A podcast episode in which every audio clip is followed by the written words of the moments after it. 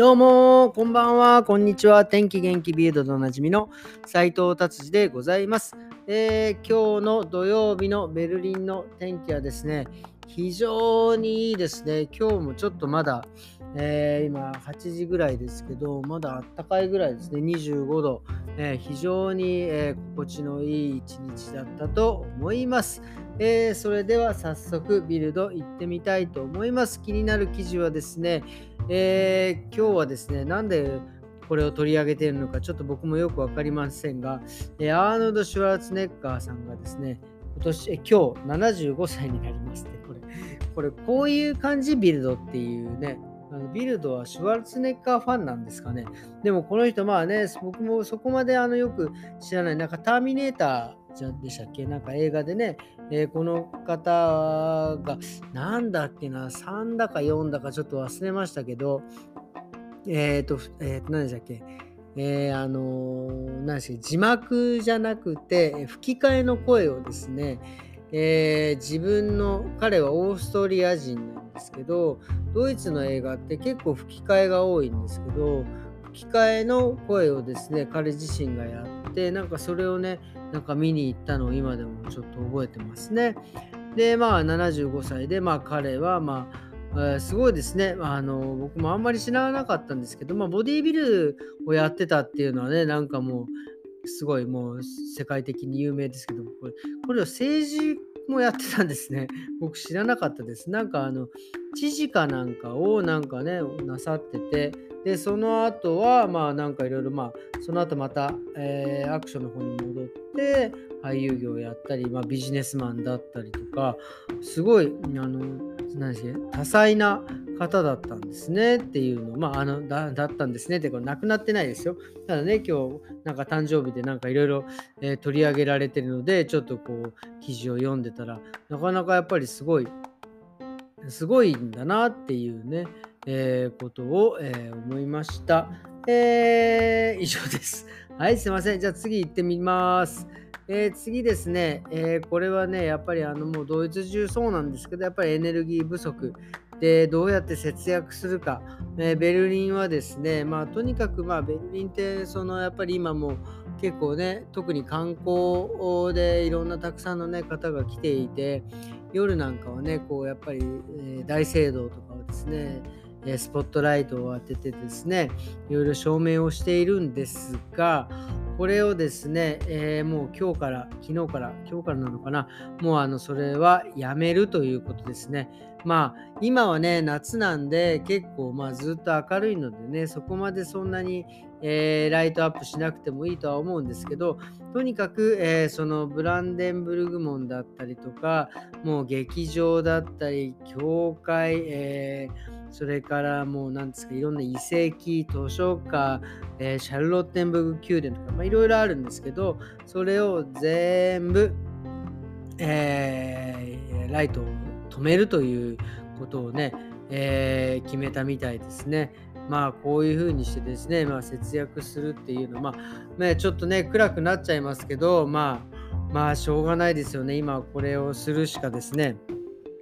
まあ、方法がね、ないのでですね、まあなんかやっぱりこれをすることによって、まあもちろんそのエネルギーもそうだし、あとまあね、これから、えー、僕らのですね、えー、電気代なんかもね、ちょっとこれすいませんね、目先のことしか言ってないんですけど、安くなるようにね、えー、なってくれれば本当にありがたいなと思っております。はい、じゃあ次はですね、そうですね。えー、今もうドイツ、ベルリンの、今回なんかベルリンのことばかりで申し訳ないんですけど、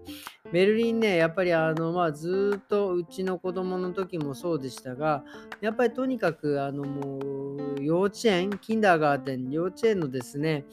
先生不足っていうのはね、えー、すごくこう今もやっぱり深刻でですね、やっぱりその過労だったり、ストレスだったり、まあね、まあ人間関係なんかでですね、えー、結構その若い保育士さんたちがこう辞めていっているということ。で、辞めてってやっぱり人がいなくなってしまうと、その幼稚園、保育園とか幼稚園をね、もう閉鎖せざるを得ないというようなね、状態になってですね、結局その今まで預けてた人たちはどうするか、他の幼稚園に行ければいいですけど、行けない場合はですね、まあ、まあ、その市からね、まあ、多少のお金を援助してもらってそのまあまあ、託児所というか、まあ、キンダーガーテンとはまあちょっとまた別なところで預けるというようなね、えー、感じになっててですね、今もうあの本当に、ね、ここのこの問題はですね、大変なことになっております。ね、難しいですよね。まあ、やっぱり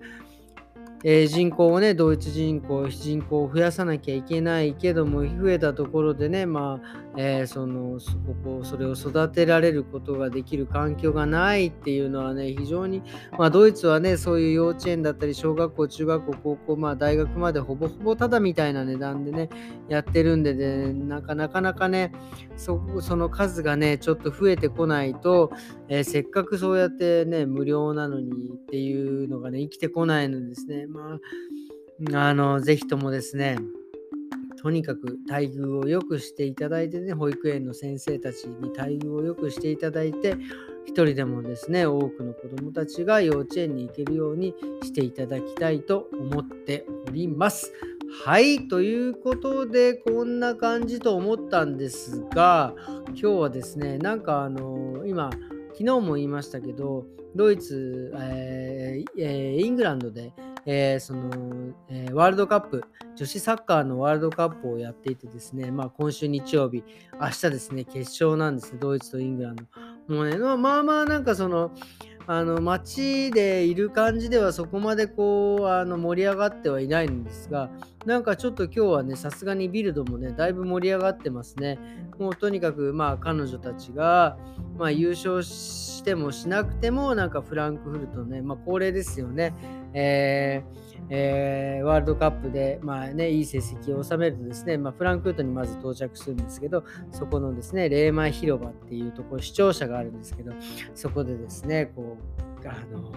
バルコニーに出てね、こう挨拶するみたいなのがね、なんかそれも予定されてるということでですね、非常になんかね、これはでもね、ちょっと明るいニュースですよね。昨日もそうでしたけど、やっぱりドイツね、あのもう